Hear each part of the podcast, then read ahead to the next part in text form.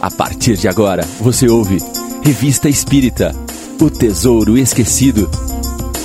Apresentação: Mário Arias.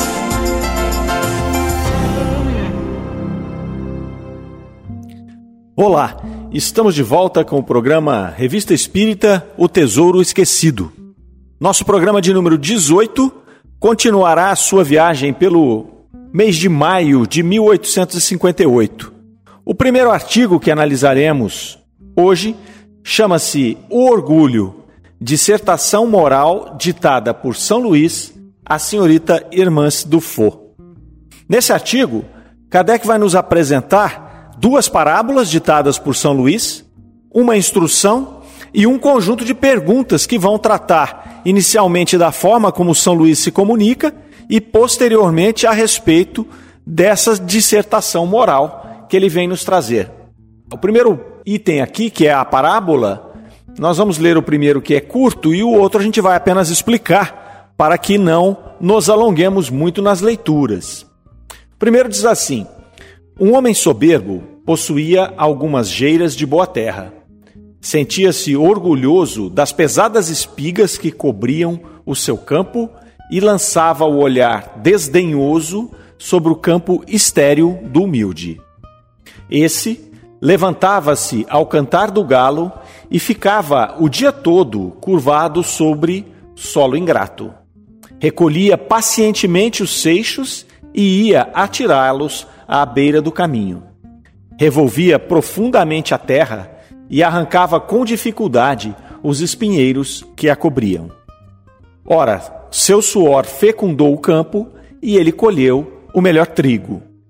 Entretanto, o joio crescia no campo do homem soberbo e abafava o trigo, enquanto o dono se vangloriava de sua fecundidade e olhava com piedade os esforços silenciosos do humilde.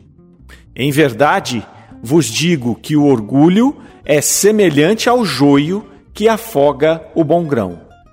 Aquele que dentre vós se julga mais que seu irmão e que se vangloria é insensato Sábio é o que trabalha por si mesmo, como o humilde em seu campo, sem se envaidecer de sua obra. A segunda parábola, São Luís vai tratar de um homem rico e poderoso que desfrutava do favor de um príncipe. Ele morava nos palácios, tinha numerosos servos e era um indivíduo também orgulhoso. Um dia, passeando, caminhando pelo bosque, ele viu um, um escravo, um servo, e disse a ele: Por que passas pelo caminho sem te inclinares perante mim? E o servo diz: Olha, eu imaginei que a minha inclinação seria uma ofensa. Mas, não obstante esta simplicidade do indivíduo e da resposta, ele vai dizer algo surpreendente a esse senhor. Ele vai dizer: Senhor, respondeu o pobre homem, temi que minha saudação humilde vos fosse uma ofensa. Sou pobre e o único bem que possuo são meus braços. Mas não desejo vossas grandezas enganosas. Durmo o meu sono e não temo, como vós, que o prazer do Senhor me faça cair em minha obscuridade. Conta aqui a parábola que, posteriormente, o príncipe entediou-se do orgulho e da soberba desse indivíduo e, lançando-o à desgraça, ele caiu do poder como uma folha seca que o vento varre do cume da montanha.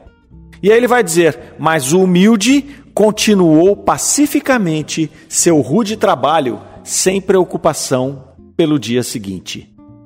E aí São Luís depois passa a dar algumas instruções acerca dessas duas parábolas que tratam do orgulho e da humildade.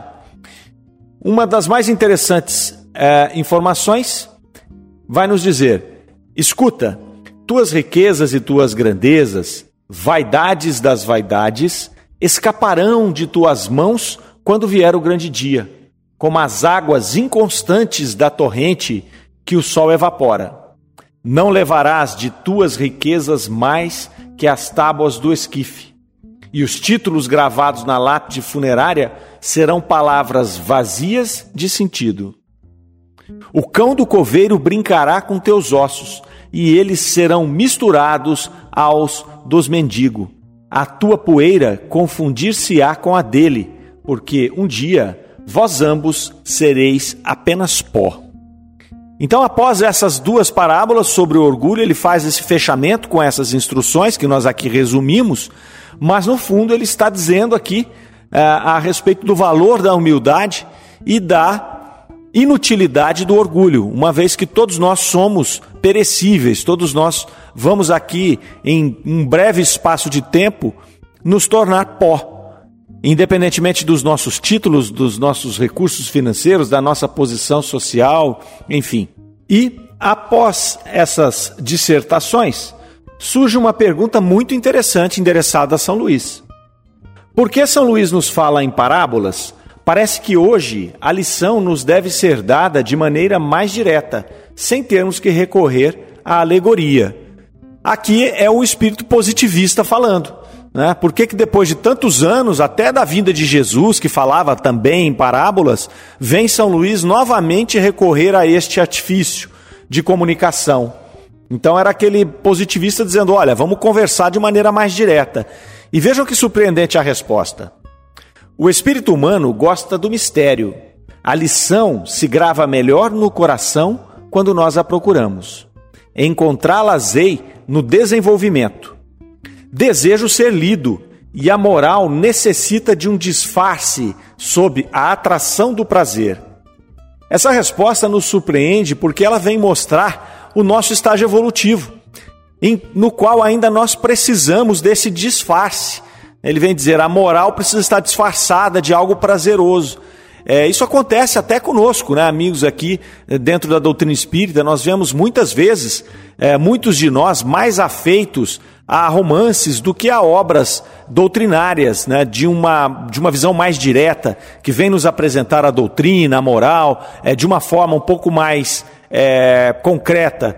Muitas vezes nós recorremos aí a romances, né? E vamos encontrar nesses romances as informações, tanto doutrinárias como morais.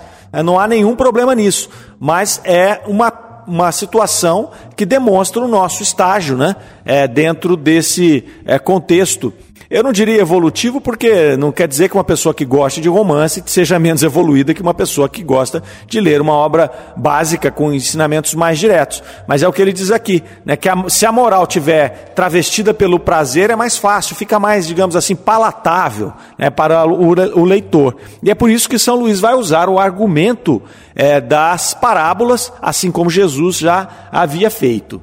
Mas aí não deixou é, de ter o questionamento dos positivistas da época que gostavam das coisas de forma mais clara, né? sem rodeios, sem pompa, sem nenhum tipo de verniz.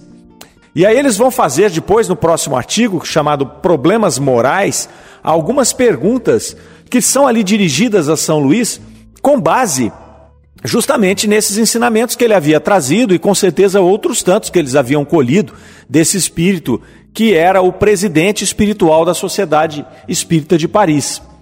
E é interessante como as respostas de São Luís vão ter compatibilidade com os ensinamentos de Jesus. É bastante interessante. Vamos ver aqui algumas. A primeira pergunta deles: De dois homens ricos, o primeiro nasceu na opulência e jamais conheceu a necessidade.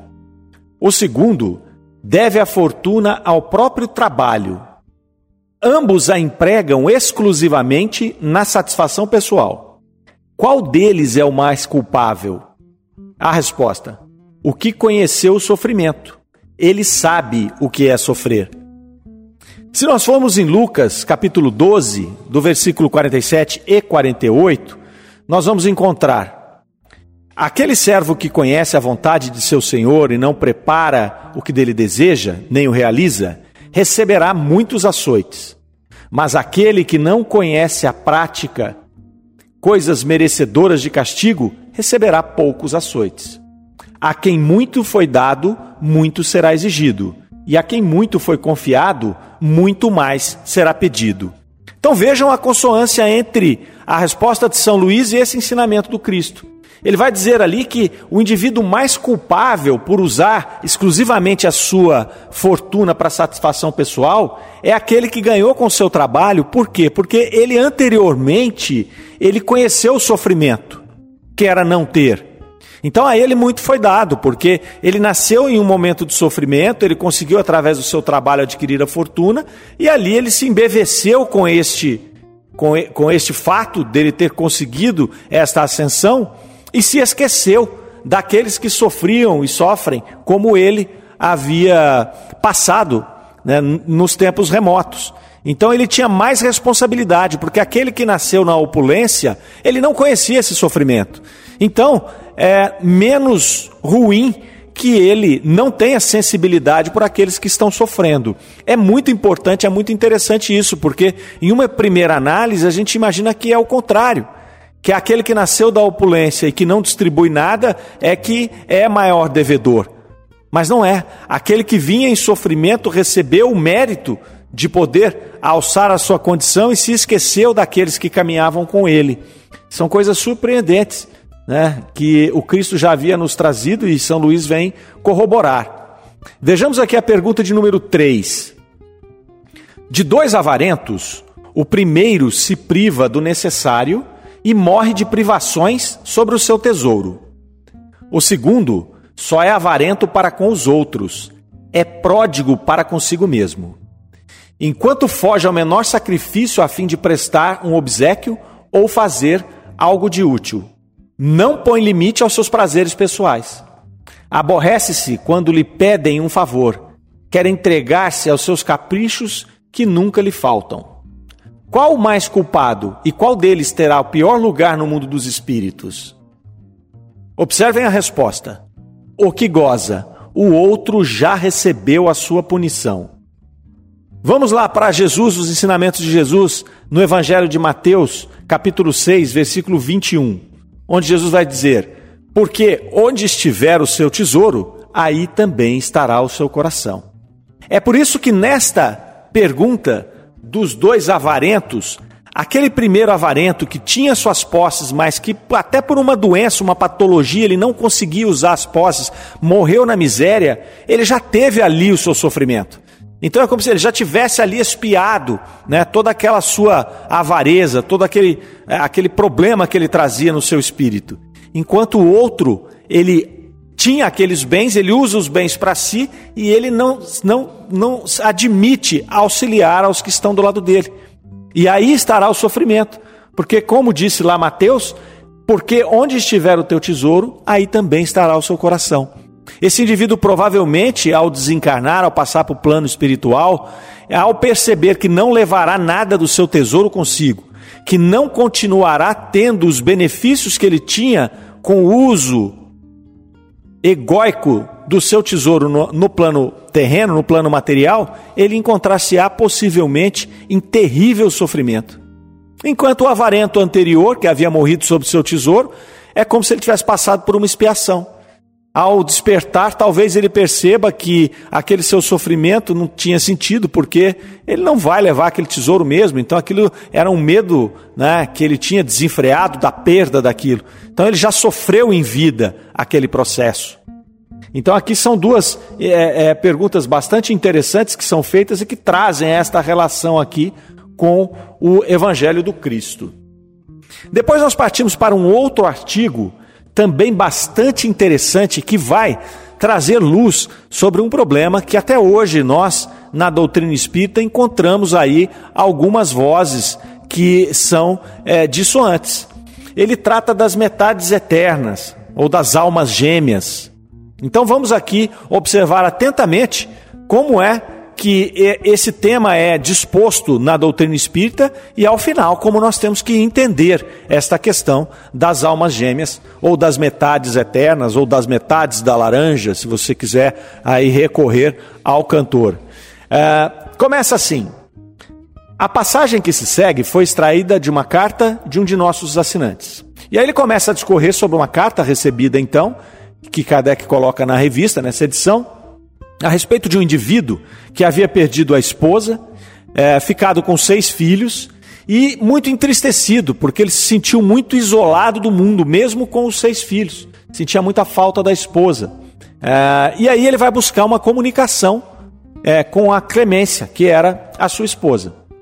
E ele vai questionar né, por que, que os dois, o casal, apesar de terem se dado bem enquanto casal, muitas vezes foram obrigados a fazer concessões para viver em harmonia. E ela responde a ele que, apesar de terem vivido da melhor forma possível na Terra, eles não eram o que ela chamou de metades eternas. E ela alega ainda que essas uniões entre metades eternas eram raras no planeta Terra. E aí, esse viúvo questiona a respeito desta metade eterna da ex-esposa, da desencarnada. Se ela conhecia, se ela via essa metade eterna. E ela diz que sim que trata-se de um pobre diabo que vive na Ásia e que eles se uniriam só após 175 anos, segundo a contagem terrena, ela pontua. Ela alega então a impossibilidade de descrever a felicidade desses seres reunidos e ela indica dois espíritos é, chamados Heloísa e Abelardo para que viessem informar as pessoas daquele grupo é, o que significava esse amor dessas almas gêmeas, dessas duas metades aí. Então eles chegam ali e vão dizer lá: ó, Senhor, esses entes felizes vieram nos falar dessa indizível felicidade. E aí relatam os espíritos algumas coisas a respeito dessa felicidade, dessa vida aí em comum no plano espiritual. Eles vão dizer: A nossa vontade, disseram eles, dois não fazem mais que um. Viajamos pelo espaço, gozamos de tudo, amamo-nos com um amor sem fim, acima do qual só existe o amor de Deus e dos seres perfeitos. Vossas maiores alegrias não valem um só de nossos olhares e de nossos apertos de mão. Alegra-me o pensamento das metades eternas. Parece que Deus, criando a humanidade, a fez dupla e separando as duas metades da mesma alma lhes disse: Ide por este mundo e procurai encarnações. E aí segue descrevendo essa teoria né, de que dois espíritos são criados aí é, para se unirem nesta caminhada evolutiva. E o, e o assinante é, da revista Espírita encerra esta carta pedindo para Kardec, né, ele diz assim: Desejo ardentemente, Senhor, um esclarecimento sobre essa teoria das metades eternas e sentir-me-ia feliz se tivesse uma explicação sobre o assunto num de vossos próprios números, próximos números. E aí, uh, Kardec vai colocar aqui que eles evocaram o, os espíritos Abelardo e Heloísa e fizeram algumas perguntas a esses espíritos a respeito desse tema. Então vamos a essas perguntas, são interessantes. Primeira pergunta: As almas foram criadas duplas? Resposta: Se tivessem sido criadas duplas, simples, elas seriam imperfeitas. É possível que duas almas possam reunir-se na eternidade formando um todo? Resposta: não. Você e sua Heloísa formam desde a origem duas almas perfeitamente distintas? Sim. Ou seja, eles foram criados simples e ignorantes como todo mundo. Não vão se unir no, no futuro, como foi a resposta anterior. Pergunta de número 4. Ainda sois duas almas distintas? Resposta: sim, mas sempre unidas. Número 6. As almas são todas destinadas a se unirem um dia a uma outra alma? Resposta: Cada espírito tende a procurar um outro espírito que lhe seja semelhante. É o que chamais simpatia. A sétima é bem interessante. Nessa união existe uma condição de sexo? Resposta: As almas não têm sexo. Então ali eles estão falando de uma afinidade, não estão falando de algo como nós concebemos aqui os casais, um homem, uma mulher, um companheiro e, um, e outro companheiro, enfim, duas pessoas que estão unidas com um componente aí, inclusive sexual, envolvido. Não, não é esse o caso. Ali eles estão falando em simpatia. E aí, Kardec faz o quê? Ele coloca tanto para satisfazer o desejo de nosso assinante quanto para nossa própria instrução dirigimos ao Espírito de São Luís as perguntas que seguem. Então, sempre que Kardec se apertava, ele fazia o quê? Perguntava para São Luís. Então ele começa aqui esse conjunto de artigos que nós estamos avaliando hoje com as parábolas de São Luís, a instrução e as perguntas a ele sobre aquele tema. E agora, falando dessas almas gêmeas, ele recorre novamente, após entrevistar os dois espíritos ali, ele vai recorrer a São Luís para ter um detalhamento maior sobre esse assunto, que é um assunto extremamente importante, extremamente interessante. Então ele começa a fazer as perguntas a São Luís. Pergunta de número 1. Um. As almas que devem unir estão predestinadas desde a origem a essa união, e cada um de nós tem em qualquer parte do universo a sua metade, a qual deverá um dia unir-se fatalmente? Resposta: não. Não existe uma união particular e fatal de duas almas. Existe a união entre todos os espíritos, mas em graus diferentes, segundo a posição que ocupa.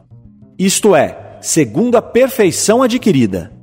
Quanto mais perfeitos, mais unidos. Aqui nós já encontramos duas informações importantes. A primeira é que não existe essa união particular e fatal de duas almas. As almas são criadas simples e ignorantes e começam o seu processo evolutivo. O que acontece ali é um processo de e simpatia, de atração por simpatia, que faz com que, muitas vezes, dois espíritos resolvam caminhar juntos, sem a questão de sexo, sem essa questão, essa conotação que nós aqui entendemos no plano terreno, né, de uma união de duas pessoas, como um casal, algo que o valha.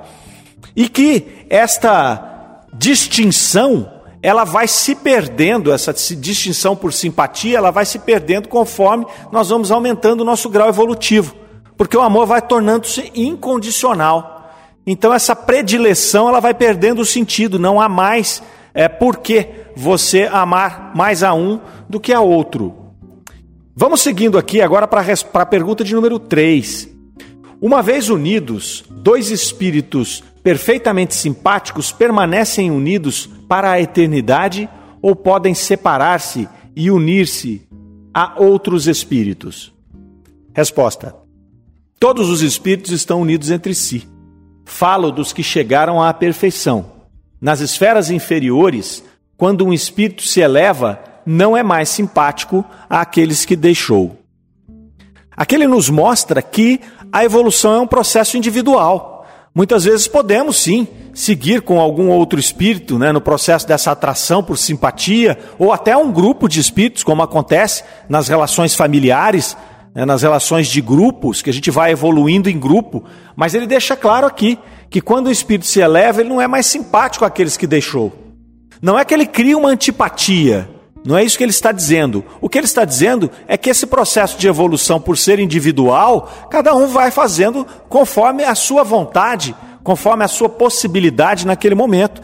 E se eu já consegui ganhar uma distância daqueles que estavam comigo, eu sigo o meu caminho, eu tenho o meu propósito, eu tenho a minha necessidade de evolução.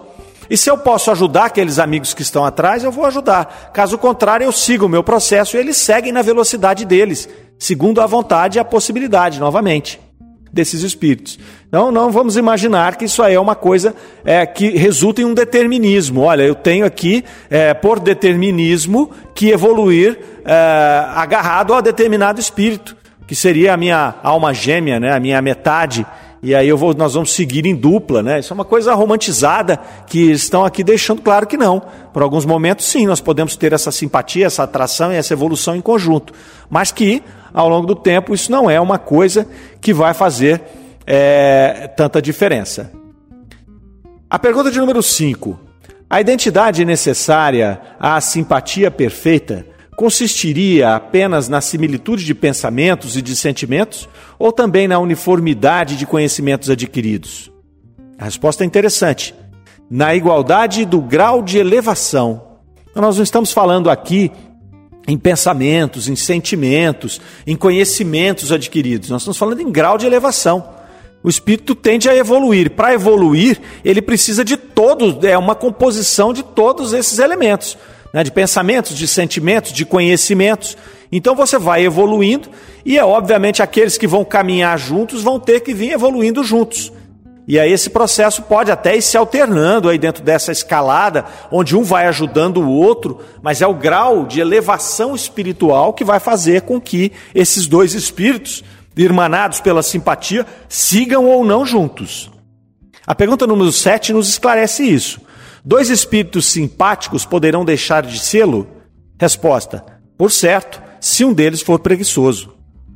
Então, quando nós estamos seguindo com alguém e esse alguém, por vontade própria, aqui no caso classificado como preguiça, resolve diminuir o passo, dizer: olha, eu não vou andar nessa velocidade, eu não, não tenho interesse nisso, eu vou fazer de outra forma. Aquele que está caminhando pode e deve escolher continuar essa caminhada para chegar ao seu destino, no ritmo em que a sua vontade, a sua necessidade, a sua possibilidade lhe permita. Senão, nós voltamos à questão do determinismo. E essa questão de, a, da simpatia, do amor, do amor condicional é algo típico do nosso processo evolutivo, do nosso estágio evolutivo, ainda de espíritos da terceira ordem. Nós temos aqui os nossos, a, a nossa forma de amar é baseada no condicionamento. Então nós amamos aí o nosso parceiro, enquanto está satisfazendo aos nossos interesses, aos nossos desejos, porque a partir do momento que não estão mais também é muito fácil hoje, né? É, parafraseando de Javan, o desamor. Então as pessoas simplesmente se abandonam e seguem cada um o seu caminho, é um exemplo típico, estão no seu direito. Nós temos aí o amor filial, né, o amor de mãe, por exemplo, que é talvez a, a experiência mais sublime que nós podemos ter aqui, é, mais próxima de um amor incondicional que nós podemos ter no planeta Terra. Né? Nós temos o amor de irmãos, o amor de amigos, então, mas sempre naquela situação em que é, precisa desta simpatia para que nós possamos sentir o amor. Por isso que Jesus é, fez aquela colocação de amar os vossos inimigos, porque amar os vossos amigos é uma coisa muito fácil. O exercício está em amar os inimigos. Mas porque Cristo bem sabia que o nosso amor era condicional. Aí nós fazemos aí em alguns momentos algumas provocações. Nós já fizemos essa provocação lá no nosso grupo espírita, no Luz e Amor, e sempre dá alguma, alguma conversa mais acalorada quando a gente trata desse tema. Um dia nós perguntamos lá no nosso grupo: quem, quem Jesus amava mais? Maria ou aquele ladrão que foi crucificado ao seu lado? A primeira resposta que vem na boca de todo mundo é óbvio que é Maria, a mãe dele, né? A Virgem, aquela coisa toda, nossa, mãe santíssima, né? Aquelas coisas que muitos muito vêm do nosso resquício, né, católico romano. Nada contra. Mas o que acontece? Não dá para pensar dessa forma. Jesus amava os dois da, da mesma maneira, porque Jesus tinha ultrapassado a questão do amor condicional. Quando Jesus coloca naquela passagem quem é minha mãe, quem é meus irmãos, eh, nós temos aí algumas interpretações errôneas. Muitas pessoas acreditam que Jesus tenha desrespeitado a sua família. Nossa, é estranho Jesus ter falado isso, parece que ele desrespeitou a sua família, dá essa sensação. Outros já dizem, não, nós interpretamos errado, não foi isso que ele quis dizer. Ora, foi bem isso que ele quis dizer. Tanto que ele completa né, que toda a humanidade é a sua família. E ele ama a todos igualmente. Por quê? Porque Jesus é um espírito puro, ele não tem mais essa seletividade para amar. Ele ama a todos. Quando ele olha para Maria, ele não vê apenas a mãe biológica dele no planeta Terra, ele vê um espírito em evolução. Quando ele olha para aquele ladrão, ele também vê um espírito, um filho de Deus, um irmão em processo evolutivo. E mais, ele vê os dois como espíritos puros, trabalhando, convivendo ao lado dele, sem nenhuma diferença. Então o amor do Cristo é um amor incondicional. É por isso que ele disse: amai os vossos inimigos. Porque caminhar em dupla quando nós nos simpatizamos é uma coisa muito fácil. Imaginar o determinismo de uma alma gêmea que caminhe conosco é um pensamento romântico. Em alguns momentos, como nos deixa claro aqui esta, esta, esta mensagem, essas respostas, essas perguntas e respostas, é óbvio que nós podemos, em algum momento, sim, caminhar em conjunto e ah, com um espírito simpático, com as mesmas intenções, com o mesmo processo evolutivo, a gente se ajudando. Isso é comum na nossa vida. Nós temos várias pessoas que nos ajudam na caminhada. Isso é maravilhoso. E muitas vezes, quando um desses vai se desgarrando, o outro faz um sacrifício, pega na mão, ajuda a caminhar, por vezes carrega nas costas. Assim nós podemos compreender esta colocação daqueles dois espíritos que vieram. Espíritos simpáticos que estão trabalhando, estão se ajudando mutuamente no processo evolutivo. mas não que estão condenados a caminharem juntos. Não que foram criados para caminhar juntos. A nossa caminhada evolutiva é um processo individual. Nós podemos caminhar em dupla, podemos caminhar em grupo, mas é individual. A partir do momento que eu digo eu não vou caminhar mais, eu não vou retroagir. Mas se eu falar eu quero ficar parado aqui por um século, aquele que está comigo vai dizer: não, meu amigo, então você fica parado um século, te amo do mesmo jeito, mas estou seguindo o meu caminho. A gente se vê lá na frente.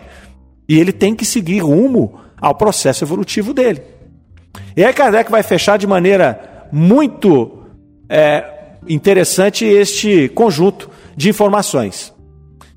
Vai dizer assim: a teoria das metades eternas é uma figura referente à união de dois espíritos simpáticos. É uma expressão usada mesmo na linguagem comum, tratando-se dos esposos, e que não deve se tomar ao pé da letra. Os espíritos que dela se serviram certamente não pertencem à mais alta ordem. A esfera de seus conhecimentos é necessariamente limitada. Eles exprimiram o seu pensamento com as palavras de que se teriam servido na vida corpórea. É, pois, necessário rejeitar esta ideia de que dois espíritos criados um para o outro um dia deverão unir-se na eternidade, depois de terem estado separados durante um lapso de tempo mais ou menos longo. Então, aqui ele fecha com muita propriedade esse conceito de que nós somos criados espíritos simples, individuais e que a nossa caminhada é individual. Que nós não vamos ter aqui a obrigação de caminhar com quem quer que seja ou em qual agrupamento seja, e muito menos nos unir com alguma coisa quando nós estivermos concluído o nosso processo evolutivo. Nós vamos ali, cada um acumulando o seu conjunto de experiências para chegar lá na frente como espíritos perfeitos, amando-nos incondicionalmente, sem qualquer tipo de distinção. Então, este é um tema que precisa ser bastante estudado, bastante claro. Existem algumas divergências com relação a isso, mas as divergências não se encontram aqui nos dizeres de Kardec. Kardec é muito claro, como sempre foi, e nos deixa aqui, é, de uma forma muito racional, esta questão de que seguimos, cada um por si, nos ajudando, nos auxiliando, com a força divina à nossa volta a nos impulsionar para a evolução. E assim, meus caros amigos, chegamos ao final de mais um programa. Agradecemos a companhia de todos. Esperamos que vocês passem uma boa semana e que na semana que vem nós possamos nos encontrar para continuar o estudo dessa obra maravilhosa que é a doutrina espírita. Um grande abraço a todos. Fiquem com Deus. Você ouviu Revista Espírita O Tesouro Esquecido.